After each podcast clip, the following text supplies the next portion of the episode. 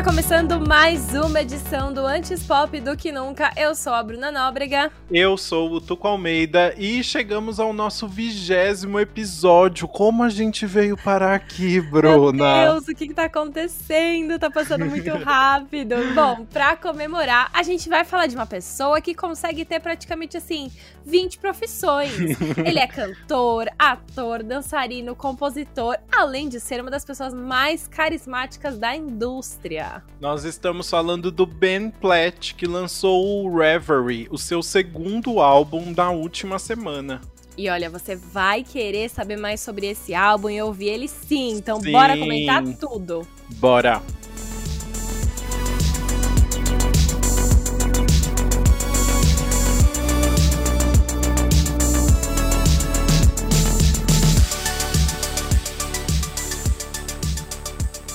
Bom, se você tá completamente perdido, bora recapitular essa história. O Ben Platt é um artista americano que ficou muito conhecido por seu trabalho em musicais, como The Book of Mormon ou Dear Evan Hansen, além de já ter tido trabalhos grandes no cinema, como em A Escolha Perfeita e também na Netflix, protagonizando a série The Politician. Ele faz de tudo, assim. É, é o queridinho do Ryan Murphy também, viu? É, também. E, assim, é uma carteira assinada uma atrás da outra, porque é uma loucura, né? Ele começou muito sim, muito cedo.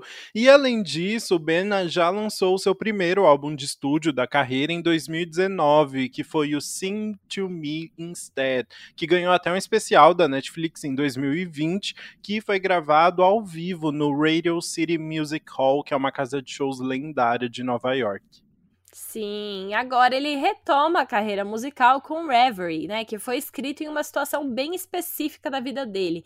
Durante a pandemia, o Ben voltou para casa dos pais e dormiu justamente no seu quarto de infância. E aí a sensação de reviver as memórias da infância e da adolescência foi o que impulsionou o novo projeto. E para completar, ele tinha começado a namorar o ator Noah Galvin, que é quem protagoniza o musical Dear Evan Hansen na Broadway atualmente. E é, é, eles começaram a namorar entre o final de 2019 e o começo de 2020. Então, os dois se viram um relacionamento à distância bem no início da pandemia, o que também já gerou mais assunto para esse novo álbum. Exato. Em uma entrevista para a revista Clash, o Ben contou que durante essa visita ao passado ele teve uma sensação muito boa de esperança com o próprio futuro ele contou que reverie, que significa devaneio em inglês, é sobre algo que você não está necessariamente processando ou que ainda não é capaz de nomear de forma literal. É como se você estivesse sonhando acordado com coisas que estão fora do seu controle, ele falou. Isso é importante porque nem tudo são rosas no álbum, né? O Ben se abre sobre várias feridas do seu passado também, entregando esse devaneio completo. E apesar de um, ser um tema tão pessoal e ter todo esse contexto de pandemia, o álbum tem até que bastante nome envolvido na produção aí. Só de compositores foram 19. Pois e é. entre eles estão Julia Michaels, que já ganhou um episódio por aqui, o Michael Pollack, que a gente já falou bastante também e que tinha trabalhado com o Ben no primeiro álbum, e o Shane McNally, não sei como falar o nome dele, que é um cantor de country que trabalhou com a Casey Musgraves e a Kelly Clarkson, por exemplo. Sim, e na produção a gente também tem alguns nomes conhecidos, incluindo o clássico do The Monsters and Strangers, que, meu Deus do céu, ele go eles gostam de trabalhar, viu? Ele... Todo episódio estão aqui. A gente também tem o Jan Stone, que trabalhou no Justice, do Justin Bieber, e a Alex Hope, que já trabalhou com a Alanis Morissette, Selena Gomez, e teve uma participação no Blue Neighborhood, álbum, do, álbum de estreia do Troye Sivan. Eu achei isso muito interessante porque ela foi muito importante no Bloom Neighborhood. Ela tá acreditada em bastante coisa, que também tem meio que essa vibe do, do garoto LGBTQIA, dentro de uma. Do, da, do mundo em que ele cresceu ali, né? Desse uhum. negócio mais do subúrbio, assim. Então achei que tem tudo a ver com esse álbum. Bem reparado. Mas então, bora começar esse faixa a faixa para comentar todos os detalhes do Reverie.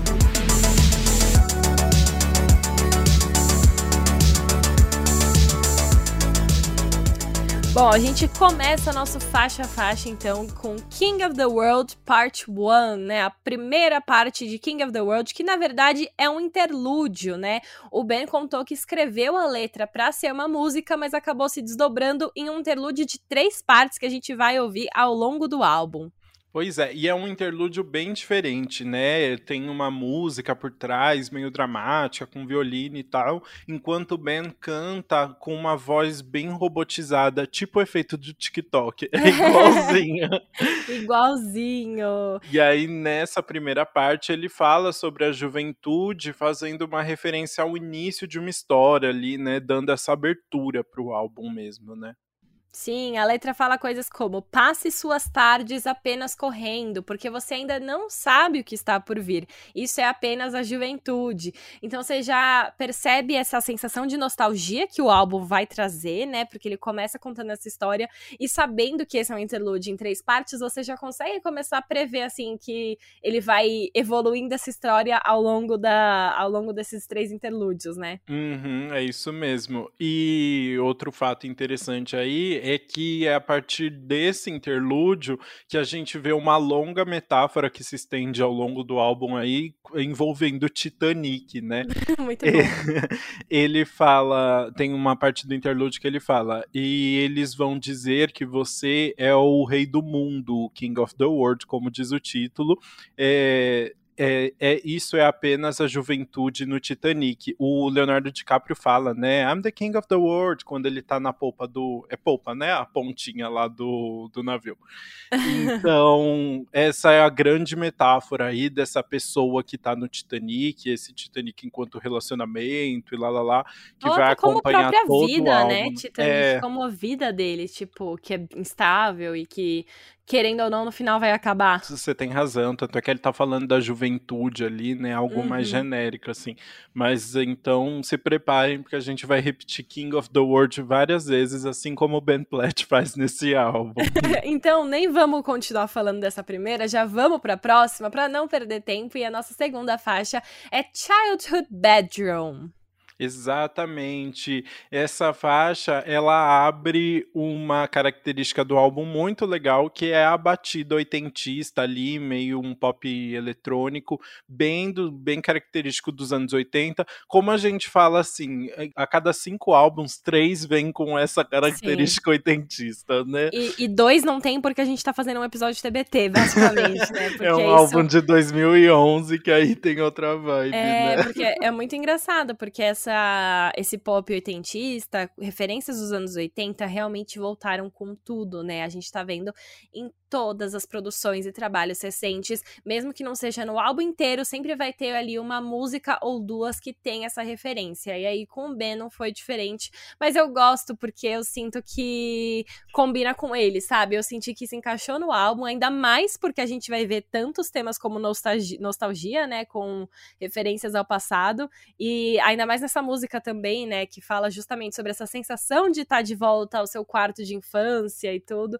Então eu achei que combinou super super bem. É muito legal, né? Acho que tem tudo a ver também a, essa, essa questão da batida dos anos 80. No caso dele, é bem justificável dentro da, da proposta do álbum aí, né? E um fato que eu achei bem interessante é que a voz do Ben começa bem computadorizada na, nessa música, assim como ela estava no King of the World Part 1. E aí, ao longo da música ali, até chegar no refrão, já tá uma voz bem mais cristalina assim, graças a Deus, porque eu não consigo gostar dessa voz de computador. Também não. Ainda mais e... porque ele tem uma voz tão linda, né? Pra que computadorizar desse jeito? Acho que não faz sentido. Exato. Eu, enfim, a gente vai falar mais sobre isso depois, porque vi algumas, algumas defesas aí a isso. Mas é muito bom, assim, porque essa voz bem, bem cristalina, bem transparente dele fica ainda mais presente em outras faixas. É, e é legal também porque faz sentido dentro do álbum, né? Ele tá saindo do interlude que a voz tá bem robotizada, aí entra nessa ainda meio robotizada pra ser essa transição tranquila, e aí dentro da música a gente vai vendo essa evolução cristalina, e aí quando chega em Happy to Be Sad, a voz dele tá super cristalina e vibrante e perfeita, como sempre. Exatamente. Rap to Be Sad foi o segundo single do álbum, segundo e último, porque até agora ele não, não promoveu mais nenhuma música de trabalho, né? Uhum. E é uhum. um eletropop com uma batida meio down, assim. Ela vai crescendo no refrão, né? Mas é uma música que é pra chorar dançando, né? Não, é uma música mais tristonha, né? Sim, é muito engraçado. É meio que um hino para os relacionamentos à distância, assim, né? uhum, né? É, esse, esse, é o momento em que não há corações partidos, ninguém pode correr porque as coisas ficaram difíceis. A parte de sentir falta de você é apenas temporária, né? Essa dor é, uma, é apenas temporária. Então ele fala dessa, desses sentimentos é, ruins, né? Que vem com relacionamento à distância, mas ele sabe que tá, tá sendo ruim, mas porque vai melhorar no final, né? E eu gosto muito do refrão dessa música que ela, ele fala: "Eu tô feliz porque eu tô triste, assim, eu tô triste uhum. por sua causa, mas se eu não tivesse triste, isso não seria uma coisa ruim". Uhum. Uhum. Então, é tipo, é que bom, quer dizer que o nosso sentimento é real. Então, eu gosto muito de como ele construiu isso. E essa é uma das músicas que tá com a fofoca mais óbvia ali, né? Porque o Ben mesmo falou assim, justamente, ele começou a namorar o Noah Galvin e logo em seguida eles entraram nesse período de pandemia e tiveram que começar a namorar à distância, né?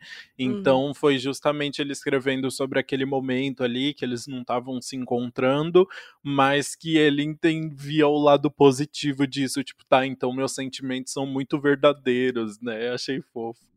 Sim, eu gostei também. Eu tava até quando eu tava ouvindo assim uma, a, a construção da música para mim parece muito, poderia muito estar tá num musical, na trilha uhum. sonora de um uhum. filme, porque a música vai crescendo em alguns momentos, né? Ela começa mais simples, tem momentos que evidencia mais a voz e o modo como o refrão vem, e tem aquela parte do não sei, eu perdi agora. Ah, tá, sei. Mas o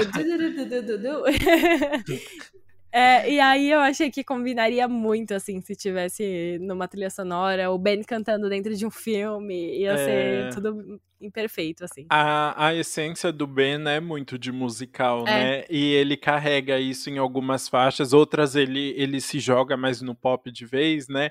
Mas tem umas músicas que ele ainda traz essa dramaticidade maior, e essa é uma das músicas que eu senti também, essa, essa O pezinho dele, dele na Broadway, né? Total, total. Sim. Bora falar da próxima faixa, então, que é I Wanna Love You But I Don't. um, um título confuso, não é mesmo? É, eu quero te amar, mas eu não consigo. E posso já começar a introduzir? Porque eu achei muito Fala. legal que hum. ela vem em seguida de Happy to Be Sad. Porque Happy to Be Sad é ele falando assim: Meu, eu tô sofrendo pra caramba porque a gente não tá junto, mas eu tô muito feliz que eu tô sofrendo, porque quer dizer que nosso sentimento é real. Porque uhum. em I Wanna Love You But I Don't, é ele falando assim sobre um cara que tem tudo para ser perfeito e ele não sente nada, tipo assim, eu quero muito te amar, porque você é perfeito, você combinaria comigo, mas eu não consigo. É, ele falando assim, quando a gente se beija, eu quero sentir as faíscas vindo, sabe? Eu quero sentir uhum. os, os fogos de artifício, e ele não sente nada. Então é muito legal que ele passou já por um relacionamento em que ele não teve esse sentimento, então agora, com o Happy to Be Sad, ele tá muito feliz que ele tá vivenciando tudo isso, realmente amando, né? Muito interessante, realmente. Essa música começa com um sintetizador ali, fica um momento de mistério, bem anos 80, e aí ela vai crescendo com uma guitarrinha assim bem constante. E aí vem a minha fala polêmica, porque me lembrou muito Long Live da Taylor Swift. Te causou essa impressão também ou eu tô muito louco? Então, eu. A primeira vez que eu ouvi, não pensei nisso, mas eu fui ouvir de novo depois de ler os seus comentários aqui, uhum. né? E aí eu falei, meu, talvez lembre sim, assim, essa essa parte que você falou que ele vai pintando esse cenário, quase falando no começo, uhum. tem a uhum. guitarrinha de fundo e como a música cresce. Eu acho que faz sentido a sua comparação. Apesar de eu falar que eu, eu na verdade, eu gostei mais dessa música do que eu gosto de Long Live, porque hoje em dia eu enjoei um pouco de é. Long Live. Ah, então, mas eu entendo, eu entendi o que você quis é, dizer. É, porque fica aquela guitarra do tan, tan, tan, e aí uhum. ele vai só falando, assim, é, é bem parecido. Assim, a toda a produção é muito diferente. A guitarra aqui no I Wanna Love You But I Don't, ela tem, no fundo, tem várias batidas anos 80 e tal, completamente diferente de Long Live. Mas, ao mesmo tempo, essa guitarrinha, assim, constante, que vai crescendo enquanto eles vão contando, meio que, é, é botando o cenário mesmo, assim, né? Tipo, explicando cada parte aqui, preparando o terreno pro refrão, né? Me lembrou uhum. muito, assim, eu achei interessante. Eu fiquei um tempão tentando lembrar qual música que tava me lembrando lembrando tanto, assim. Achei que tem uma constância parecida, assim, nas duas. Justo, eu, com, eu, eu, concordo com você. Mas, enfim, eu gostei bastante dessa música, como ela constrói essa ideia, né? Trechos assim. Eu acho horrível que você é perfeito, porque você não é perfeito para mim. É... E você, tipo, é super gentil comigo, mas não é essa gentileza que eu preciso. É um. É, um... é difícil também, né? Você tá nessa posição de ter uma pessoa perfeita do seu lado e você não consegue achar um motivo para não estar com ela, mas ao mesmo tempo você não sente nada. Eu, eu achei muito legal o modo como essa música foi construída de um jeito oposto, né? Porque normalmente muitas pessoas em músicas assim sobre fim de relacionamentos ou coisas dando errado, você tá do lado de, da pessoa que tá sofrendo porque ama demais. Uhum. É, então, e é justamente o que acontece na faixa seguinte, né, que é Leave My Mind. É, uhum. Nessa música ele tá falando realmente sobre tentar superar uma pessoa que realmente não fez bem para ele, né? Exato. Eu tinha visto você pensando em ser uma. Ah, falamos assim, ah, pode ser uma continuação da música anterior. Eu não senti que é uma continuação da música anterior, porque a música, a, a, quarta faixa, a gente vê que parece que era uma pessoa que ele não se importava tanto, né? Não amava tanto. Ele queria amar, mas não conseguia. E na quinta, é uma pessoa que ele amou muito e que tá sofrendo muito por ter que se despedir, né? Ele fala assim: eu digo para mim mesmo que eu não me importo, que já passaram 31 dias, eu falo pros meus amigos que eu segui em frente, eu tentei, mas assim, não tá rolando. É, exatamente. Essa é uma música com mais uma do, do próprio oitentista, só que agora a voz do Ben tá muito mais destacada, né? Ele arrisca mais nos agudos, principalmente no refrão, quando chega no refrão ali. Toda essa letra que a gente tá falando, ela é baseada numa história real. O Ben contou também para a revista Clash, ele disse: havia muitas coisas sobre esse relacionamento que não eram saudáveis, e muito disso está na música. É um relato que parece ser bem verdadeiro, né? Sim, assim, ele querendo ou não, gostou muito dessa pessoa, mas ele reconhece que ela não fazia bem para ele, né? Mas eu acho que legal porque ele consegue traduzir tudo isso de uma forma leve. Por exemplo, tem uma parte da letra que fala assim: Você levou a minha maconha embora e dois anos do meu tempo precioso. E ele falou: o tema da música é tipo assim: você pegou tudo que pôde, por favor, não leve a minha saúde mental também. Mas ele também gostava de pegar a minha maconha, o Ben contou na entrevista da Clash. Então é, eu achei muito, muito engraçado, mas mas é, é justamente essa.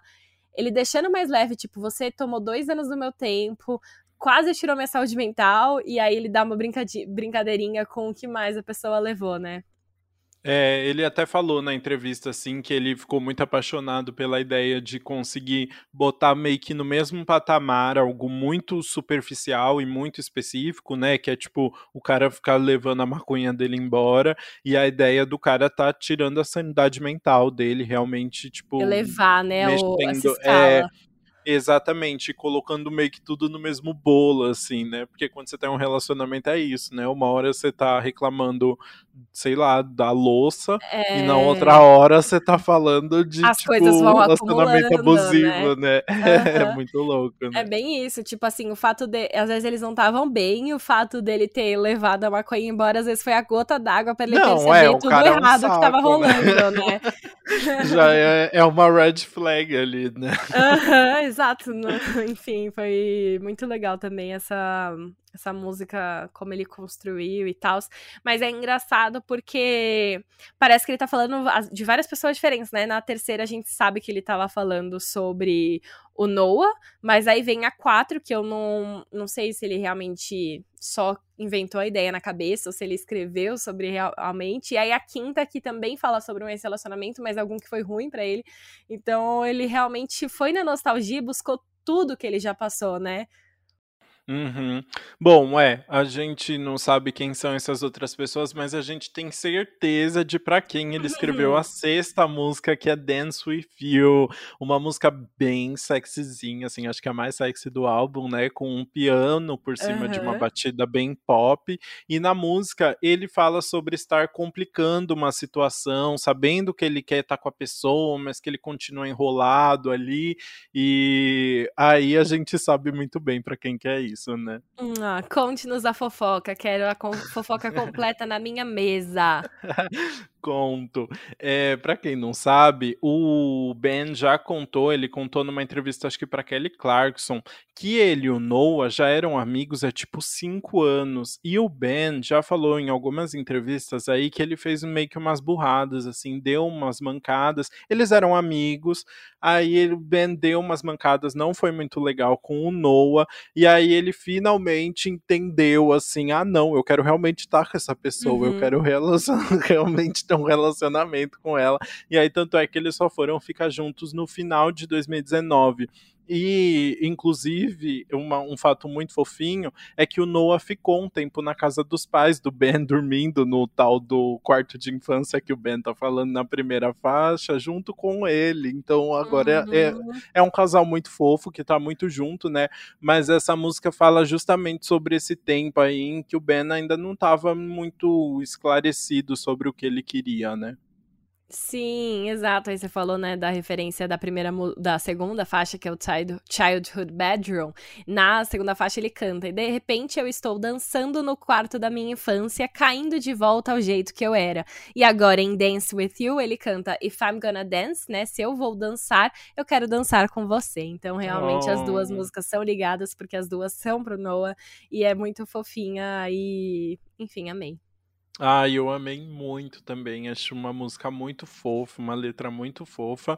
Mas assim, acabou de fofura. Porque agora a gente entra Voltamos. em King of the World parte 2, os- o interlu a a segunda parte desse interlúdio aí, né? Uhum. E esse interlúdio ele serve para iniciar a segunda parte do álbum, na verdade, né? Que é uma parte mais obscura desse devaneio que o, que o Ben tá criando aí. Inclusive na melodia vai mudar bastante e tal.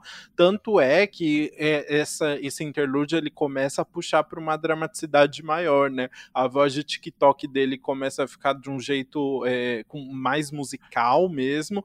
E aí Uhum. tem um violino no fundo acompanhando cada nota, assim, começa a ficar um, o, o Titanic tá, tá piorando, né? Sim, mas ao mesmo tempo continua a voz meio mexida ali com efeito, né? Ela Isso ganha um jeito mais muda, é. musical, mas a vozinha mexida ali continua. E aí agora ele fala sobre os problemas envolvendo o relacionamento, né? Como um navio que tá prestes a afundar. Então ele diz. E ele diz que você é o rei do mundo. Isso é apenas amor no Titanic. Quando você pensa que encontrou para sempre, porque parece que você nunca consegue o suficiente. Mas então você entra em pânico, você confunde as chamas com fogos de artifício. Agora você está indo em direção ao iceberg, isso é apenas amor, amor, isso é apenas amor. Então ele vai descrevendo real o Titanic ali, né? Indo em direção ao iceberg, é quando realmente as coisas assim, já foram boas e agora já estão caindo de novo, já tá prestes a dar tudo errado. Eu acho que tem uma dupla dramaticidade aí, porque pode ser tanto no sentido de, tipo, é... ai, agora eu tô amando essa pessoa, não tem mais, mais Uhum. volta, this ship has sailed, esse Titanic já tá afundando, vamos ficar juntos, sabe? Ou, tipo, é, a- a- pode ser a, o iceberg que vai destruir esse relacionamento, que esse relacionamento vai afundar, né? Assim, mas é um momento, no começo, no King of the World Parte 1, ele tava ali na juventude, sem ter rumo, né? Ele fala só continua correndo. Agora ele tem um rumo bem estabelecido, né? Você tá indo em direção ao iceberg, assim, tipo, essa história já, já tá encaminhada, né? Aham, exato. Concordo com você dessa, dessas novas interpretações aí. E agora acho que então a gente pode ir para nossa oitava faixa, que é Carefully, que eu queria começar já colocando a minha teoria aqui na, para discussão. Ah, Porque essa é uma música que fala sobre um término bem clássico, né? Que é ele Uhum. pedindo pro boy quebrar o coração dele com carinho. uhum. Mas algumas partes da letra me fizeram pensar que é o mesmo término da, da quinta faixa, Leave My Mind. Porque Leave My Mind, ele, ele tá terminando com alguém que não fez bem para ele, né? Uhum.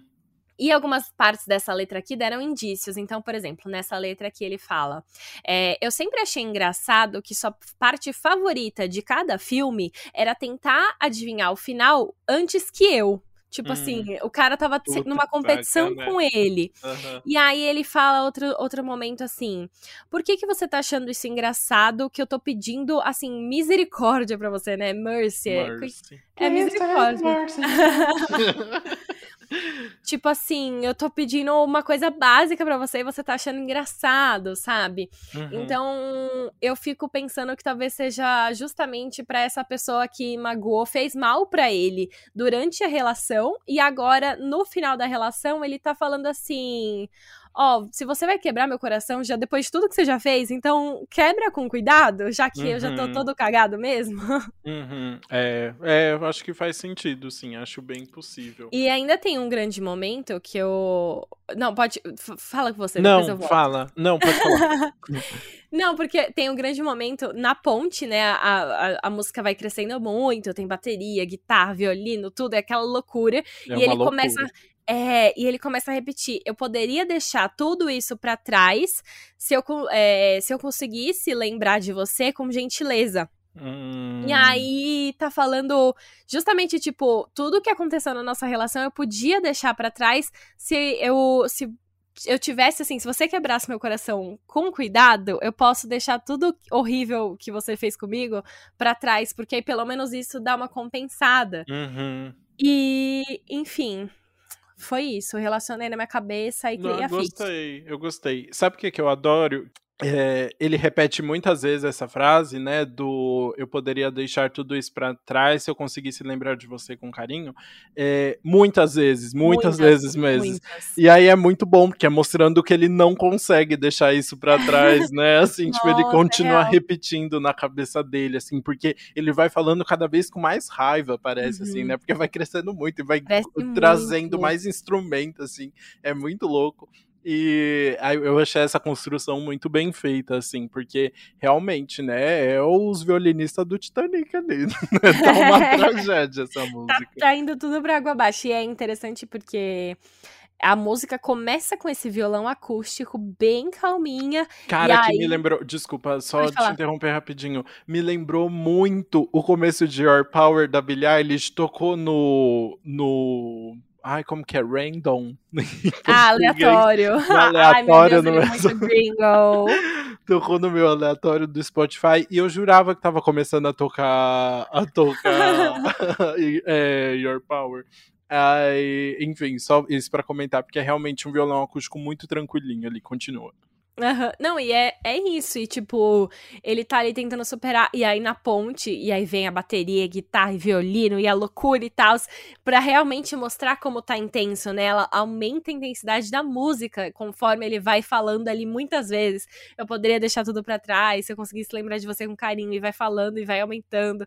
Enfim, e é muito legal como acaba crescendo tanto sendo que a música chama Carefully, né? Com cuidado. Uhum, que você uhum. imagina que seria uma música inteira no violão acústico. E ela cresce. Eu pensei muito, eu pensei muito. E eu até gostaria se fosse no violão. Eu, eu até queria ver uma, uma música do Ben agora toda mais acústica, assim, bem tranquila. Também. Eu né? acho que ia dar certo com ele. Mas ao mesmo tempo, gostei de como essa veio meio contraditória, assim, e quebrando padrões. Também adorei. E mais para quem não gostou, para quem assim ficou agoniado com tanta informação, o Ben volta pro pop oitentista animadinho na nona faixa que é Chasing You, que é muito fofa também, né? Exato. Essa é uma, é uma música que fala sobre ele tá correndo atrás do boy. É, tem uma hora que ele até canta assim, porque a emoção disso está em te pegar, te pegar, te pegar. E o get, get, get é uma bela homenagem a One Way or Another do Blonde, né, de 1978, porque ele fala exatamente é, não do... é só esse trechinho, né? Não, ele não pega mais um sample de nada, mas get, get, get, get. Aí você, você quase começa é... dá muita vontade. Dá muita vontade. E a letra toda nesse, nessa vibe bem divertidinha. É, eu fiquei pensando se essa letra é sobre quando ele finalmente é atrás do Noah, sabe? Depois de uhum, tudo. Depois de enrolar tanto, né? Porque é, a música, eu, ela tem uma vibe meio Animals do Maroon 5, assim, que é uma música polêmica, né? Mas porque é ele falando muito, tipo, que tá muito afim de correr atrás desse cara. E é muito legal também essa perseguição deles, né? E ele fala até, tipo, ai, ah, é quase animal, tipo, instintivo, alguma coisa assim. É uma música mais doideirinha, assim. Mas eu uhum. achei divertido. Sim, eu também, eu gostei de como ela foi construída. Eu acho que Sei que Animals tem aquela coisa um pouquinho problemática, né? Mas essa eu achei ok. Mas não achei Animals nada... também é problemática por causa do clipe, né? Acho que a música. É verdade, tá a música boa, é bem tranquila, né? Então é, é só Ben Platt fazer. Se for fazer um clipe dessa música, fica, fazer uma coisa bem tranquila. Sem fazer o Stalker, né? É. Aí fica de boa. Porque é, é engraçado. Tipo assim e eu gosto também, eu tava pensando aqui na letra, ele fala que ele tá correndo, na verdade, ele não tá correndo atrás da pessoa, ele tá correndo numa esteira, né? Olha que engraçado, ele tá correndo para alcançar, seguir essa pessoa, mas sem sair do lugar. Fiquei hum. aqui pensando nisso. ele, e tá correndo esteira. É, ele fala, I'm running on a treadmill. Ele tá é correndo é esteira. Ai, eu e não ele, sabia. Sim, e ele fala, e o seu coração tá pendurado na minha frente. Ah, ai, bizarro. Então é como se ele estivesse correndo sem sair do lugar e ele não consegue alcançar o coração, porque a pessoa tá sendo difícil, não sei o que, mas ele continua ali, ele não consegue parar de seguir. E aí eu, enfim, gostei muito também disso, mas acho que é tranquilo a letra, assim, não tem nenhum, nenhuma problemática. É muito legal porque ele adora essa, essa metáfora do, do correndo e do running, né? Eu comentei que aparece no King of the World Part 1, que ele fala, tipo, corra jovem, vai lá. né? Mas ele fala em várias letras isso, assim, achei interessante. É uma metáfora recorrente essa ideia do, do jovem que corre bastante atrás dos desejos dele.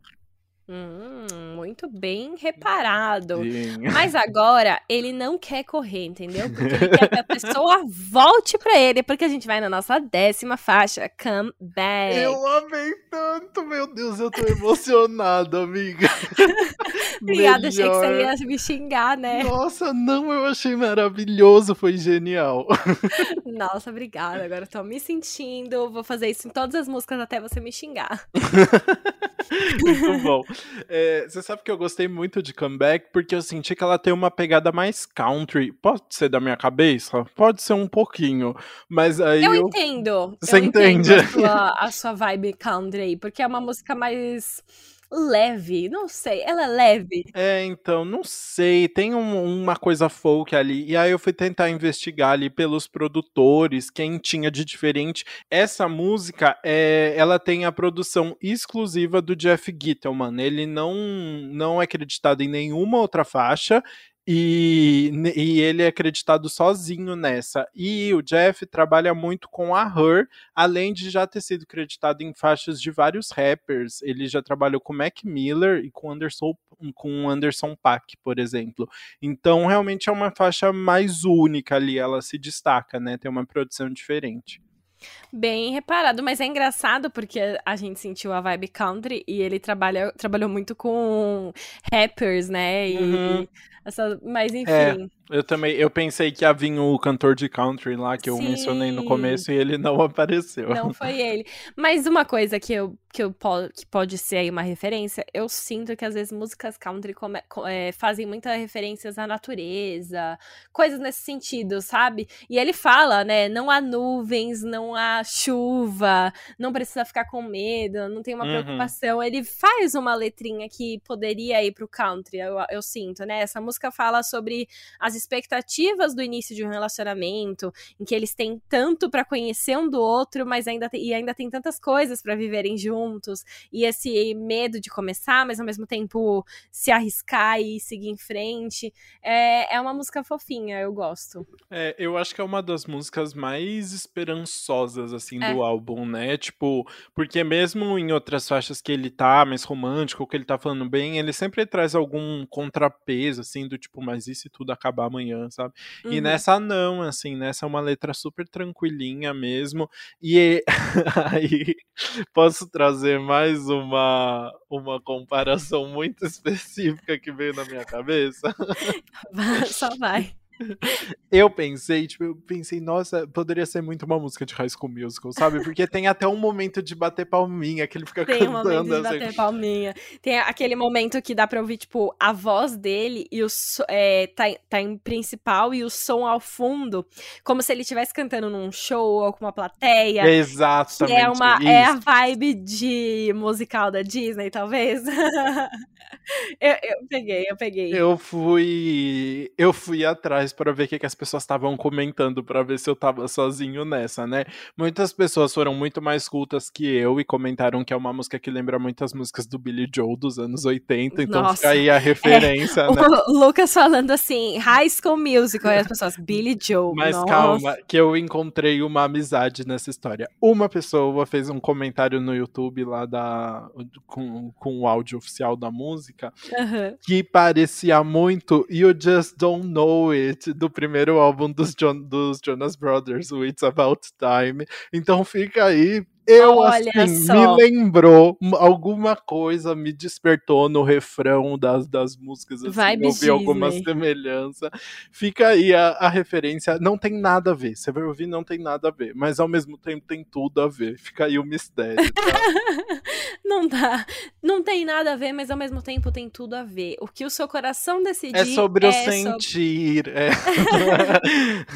Ai, enfim. Aliás, fazia muito tempo que eu não ouvia You Just Don't Know It. E é tão bom. Nossa, essa música é perfeita, sério. Fica aí a dica, então, pra vocês relembrarem Jonas Brothers. Ansiosa pra ter um, um episódio sobre eles aqui. Vamos Ai, guardar sim, em breve. e aí é uma coisa engraçada, porque Comeback é essa faixa que a gente falou que é a mais levinha, que não tem nada de contraponto ruim, é só ele falando sobre coisas boas, se apaixonar e tudo mais. E aí a gente vai pra décima primeira faixa, que chama simplesmente Dark Times, os momentos obscuros, os momentos Sim. sombrios, que é real a música mais triste do álbum, né? Nossa, sem dúvida, né? Assim, uma balada de piano pesadona, assim. O contraste, meu pai. E a letra também traz uma carga emocional muito forte, né? Ele começa falando sobre a primeira vez que ele teve uma desilusão amorosa, quando tanto ele quanto o parceiro ainda estavam descobrindo a própria sexualidade, não tinham contado para outras pessoas, então, né, tinha toda a questão de estar dentro do armário e tal. E depois Uhum. ele vai revisitando os bens do passado, assim, né, e falando, ei, vai ficar tudo bem e tal. É uma letra bem forte, É né? bonitinho, né? Ele fala, por exemplo, eu vou ver você no espelho quando você for mais velho. Uhum. Por enquanto, apenas mantenha sua cabeça erguida acima dos seus ombros, né? Então é tipo, agora tá difícil, mas calma, isso vai passar. É muito bonitinha a letra, porque ele realmente ele começa falando a, a a música começa com ele falando sobre os 13 anos ali, né? Como Uhum. foram importantes pra ele. Os Que foi, 13 se eu não me engano, quando ele contou pros pais que, que era queer. Se eu não me engano, eu vi alguma coisa sobre isso, assim, que foi a Uhum. idade E que é- ele contou. Sim, ele fala, né? Tipo assim, 13 anos já é difícil o suficiente, é tão difícil crescer, e agora você ainda tem esse segredo que ninguém sabe, né? Então, vai. é, enfim, acho que é uma música bem, bem legal para o público LGBTQIA se identificar e se relacionar. É, é legal porque termina com uma mensagem muito positiva, né? Ele fala: cicatrizes se tornam em memórias, elas nos fazem companhia, mas é muito bom saber que você não está nessa sozinho, né? Que tem toda uma comunidade aí. Acho muito fofo. Sim, exato. E, enfim, é uma música que lembra mais as baladas do Me Instead, né? O primeiro álbum dele. E eu gosto muito de como ela cresce no final, né? Uhum. No começo ela tá um pouco ali difícil e, tipo, começa bem triste. Mas nesse momento que ela vira a chavinha e traz essa mensagem de esperança e de que tem umas pessoas ao lado dele, ela também cresce muito. Inclusive, quando ele fala, chega ali no terceiro verso, porque assim, o primeiro verso ele tem 13 anos, no segundo ele tem 18, e no terceiro, que é o 27, a idade que ele tinha quando ele compôs, a música, inclusive, ela dá uma mudada. Se você não tá prestando atenção direito, assim, se você não tá vendo ali a coisinha, parece que até mudou de música. Hum. Porque ela dá uma diminuída, aí ela volta e cresce muito rápido. Porque é aí que vira a chavinha para vir a mensagem de esperança e união, sabe? E isso uhum. eu achei muito legal que é, combinou perfeitamente com a música. Muito legal. Ah, eu espero que vire single, né? Queria que, que fosse uma Imagina, ele é. Se tivesse sido lançado um pouquinho antes, ele podia fazer uma bela campanha em junho, assim, né? É, exato, né? Esperou demais, Ben. Mas tudo bem, tem, tem que sair dessa vibe de empresas que só, só falam de, do público LGBTQIA no, em julho e depois esquecem. Ah, bom ponto, bom ponto. Mas falando em single, vamos falar então da 12 segunda faixa, que é Imagine, e que foi justamente o primeiro single do álbum que ele divulgou, assim, em todos os lugares possíveis. Foi programa de televisão, Exato. foi evento. A gente até tudo, falou né? aqui. A gente falou aqui, é verdade. Uhum. Nossa, ai que delícia, faz tempo. faz, me faz mesmo. E é legal porque essa música fala sobre a magia de conhecer uma pessoa, né? Fala assim: você diz que eu sou seu herói, mas você é a pessoa que está me salvando. É muito fofinha.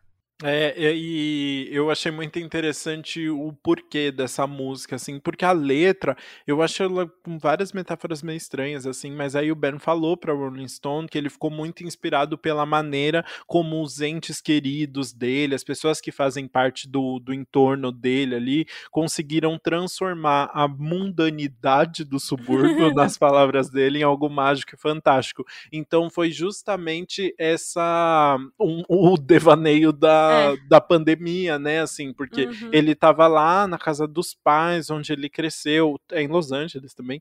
É, e aí ele, ele teve a chance de viver momentos mágicos, especiais, com as pessoas que estavam em volta ali dele, os parentes e o namorado agora também, né?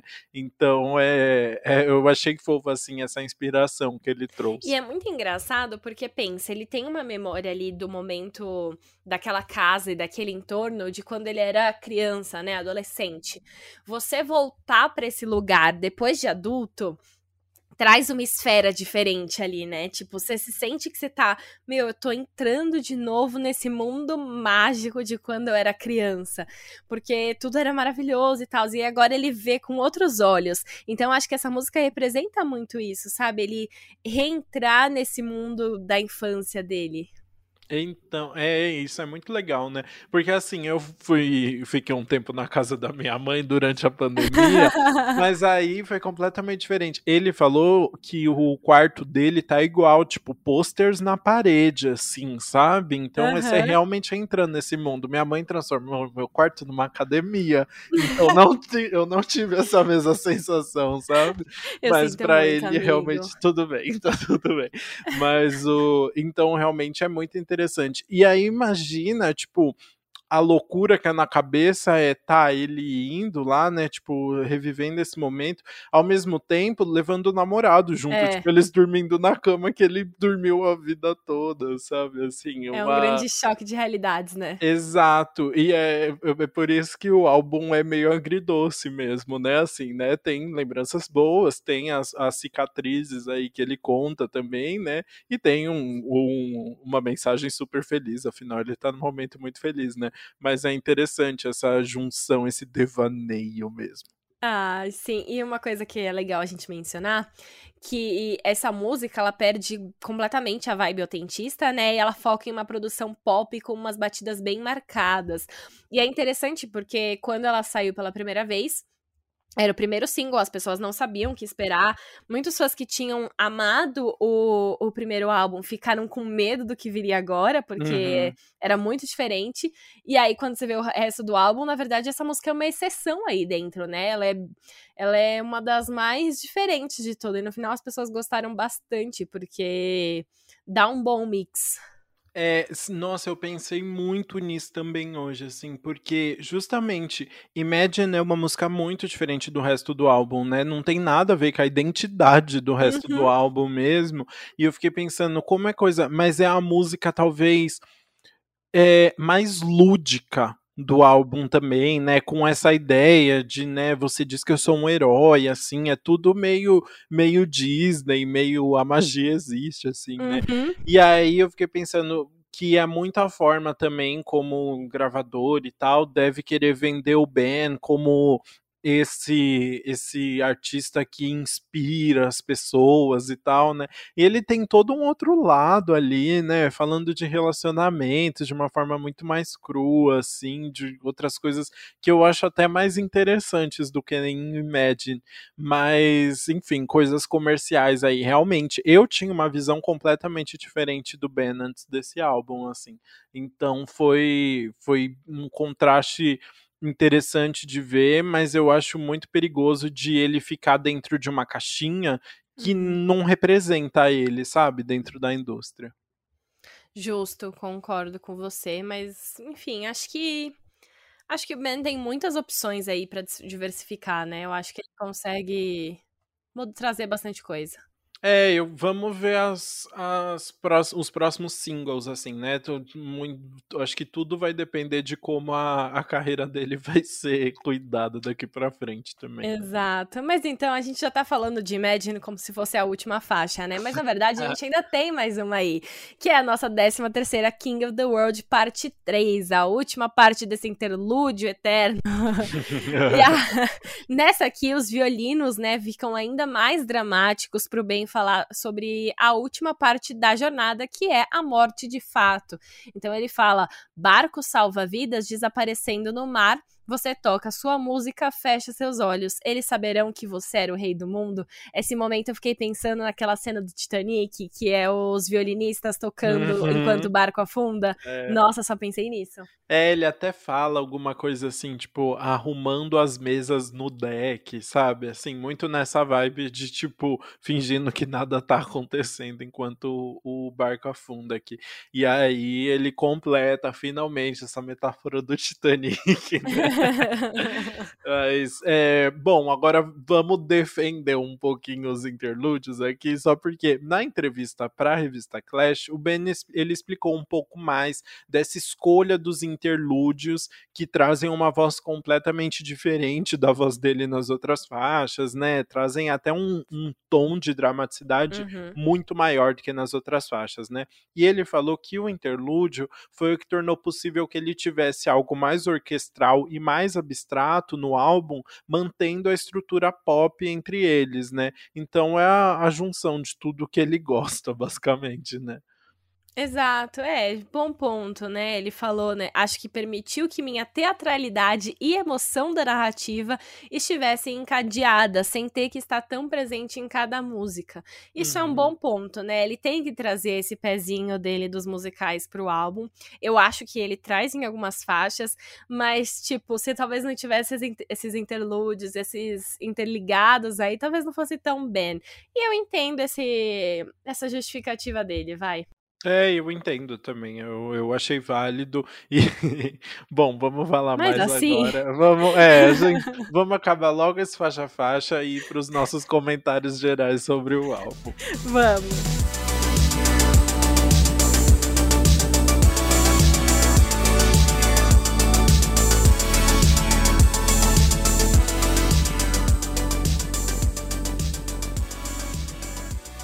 Bom, então a gente tava defendendo, a gente vai continuar o nosso assunto basicamente agora, É. porque a gente vai fazer o nosso veredito, começando pela música que a gente menos gostou. E dessa vez a gente concorda, né? em A gente não tem uma música para criticar, a gente tem três de uma vez dessa vez, né?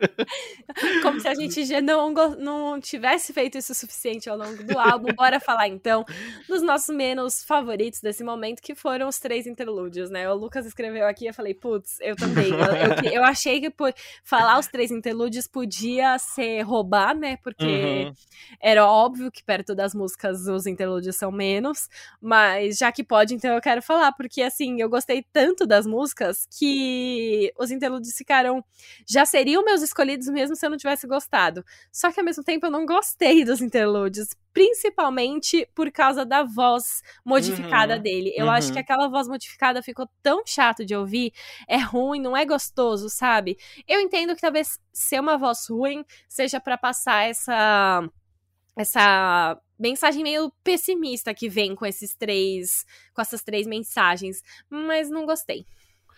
Então, ó, vou falar aqui rapidinho, porque eu também fiquei pensando muito, tipo, ai, será que eu coloco o interlúdio como a faixa que eu Uhum. menos gostei, né?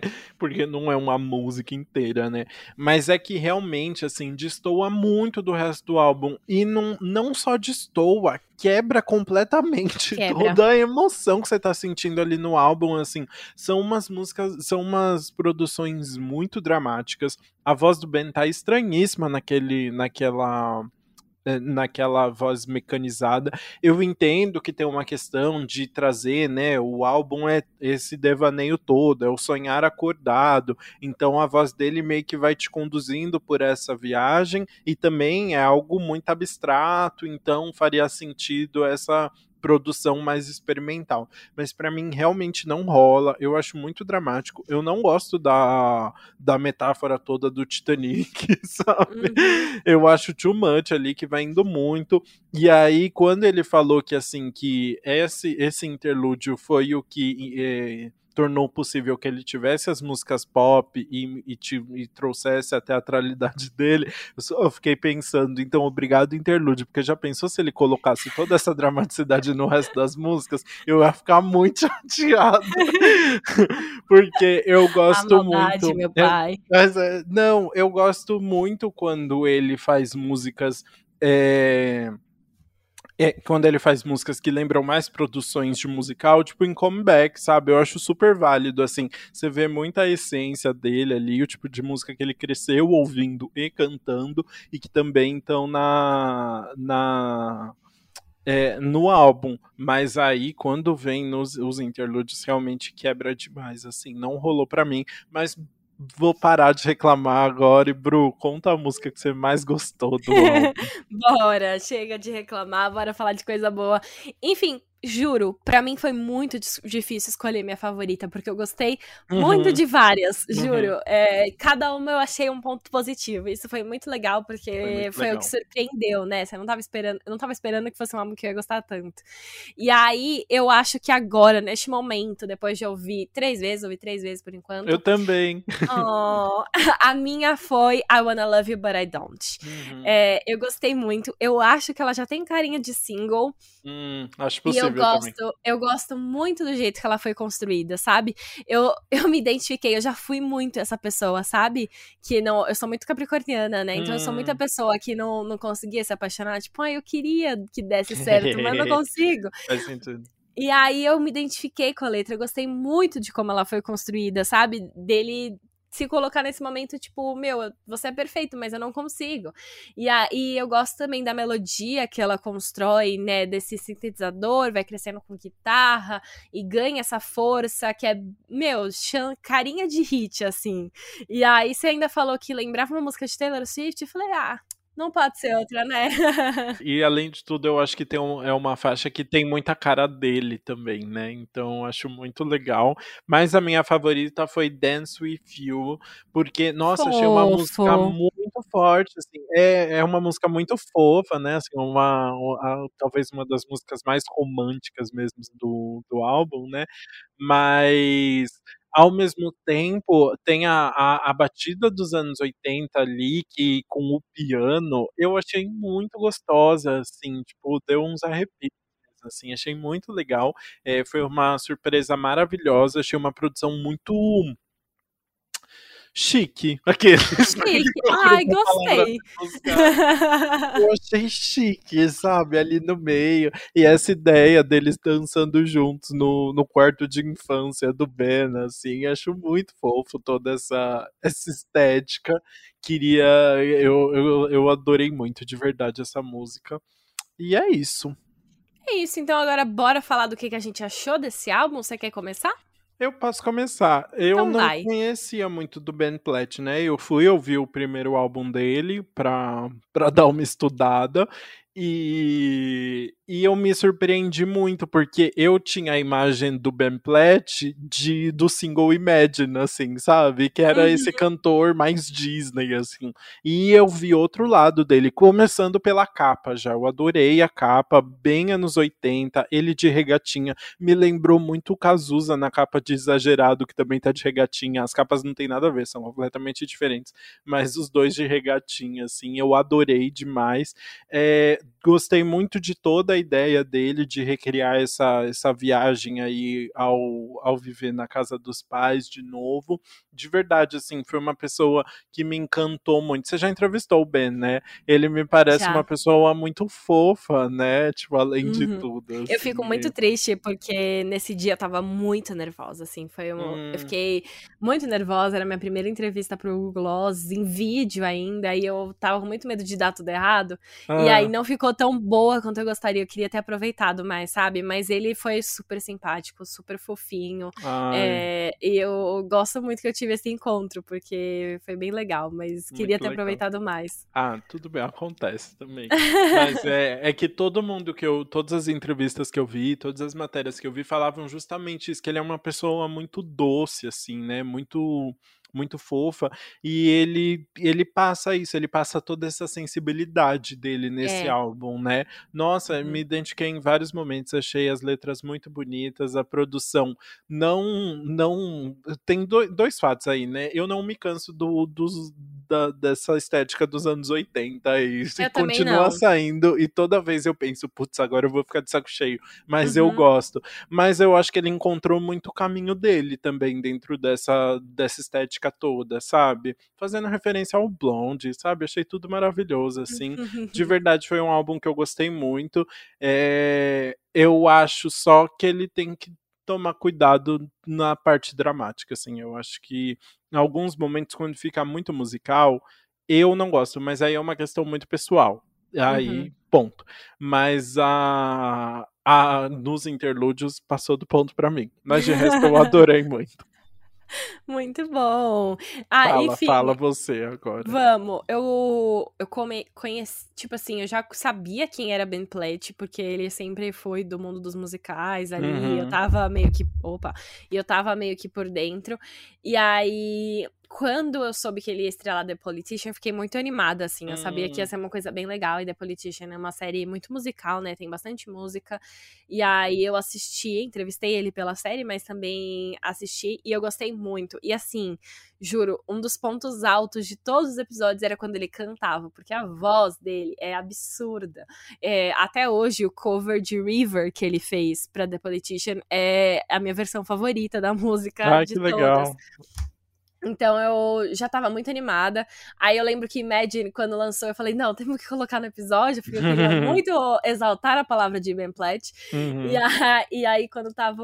Quando veio o CD, eu falei assim, meu, não sei. Eu sempre fico em dúvida com o álbum inteiro, né? Porque eu tenho medo de, tipo, às vezes uma coisa específica do artista não ser tão minha cara, né? Eu lembro, tipo, a Lia Michelle, do, de Glee, ela também tem esse pezinho na Broadway. Então, uhum. algumas coisas de musical dela ficam. não combinam comigo, com essa parte de popstar. Então, eu fiquei um pouco em dúvida, mas quando eu ouvi esse álbum, eu falei, meu, eu amei. Claro que tem esse pezinho dos interludes, que foi ele indo pro mundo musical a mais, mas eu acho que ele tem muito pezinho ali para ser para ser cantor pop mesmo, sabe? Can é, sei lá, uma vibe talvez um pouquinho Troye Sivan, um pouquinho Sam uhum, Smith, um pouquinho uhum.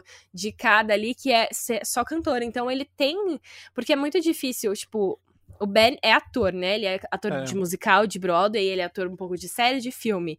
E é muito difícil quando uma pessoa consolidada já como ator tenta ir pro, pra música, criar sua identidade ainda, né? Quando não surge os dois juntos. Eu acho até que é mais fácil para um cantor ir pra atuação do que um ator ir para pro canto, sabe?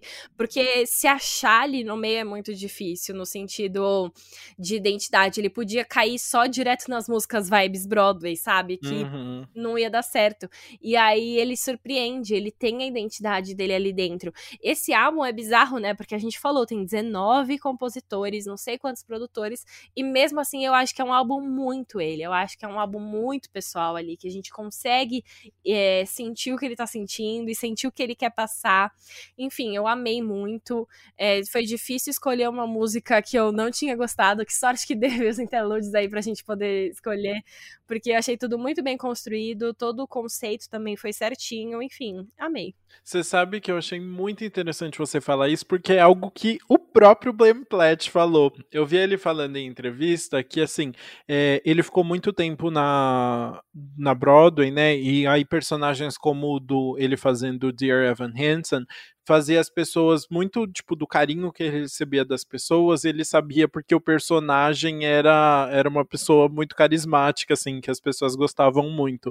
E aí, é, então, e aí ele começou a meio que entrar numa crise, assim, de tipo, as pessoas gostam de mim ou as pessoas gostam dos meus personagens. E o álbum foi algo muito catártico para ele, justamente porque foi ele mostrando quem ele era, assim, tipo, ele se abrindo sobre tudo isso. Achei muito interessante. É, e aí foi realmente, então o, o, álbum ele faz esse papel também, né? Tanto é que é um álbum meio que contando a, a vida dele, assim, né? Diferentes momentos da vida dele, meio que ele se apresentando enquanto Ben Platt mesmo para as pessoas e acho que abrindo espaço aí para ele continuar crescendo ainda mais nessa carreira autoral dele. Exato, que legal, né? Gostei isso. Enfim, tô muito ansiosa para ver os próximos trabalhos, próximo single, dependendo de qual for. Se for é, I Wanna Love You Baradão, vou ficar muito feliz. e é isso, acho que agora a gente chegou ao fim da nossa análise desse álbum, né? E podemos ir pro nosso quadro anti-single do Que Mal Acompanhado. Tudo. Tudo.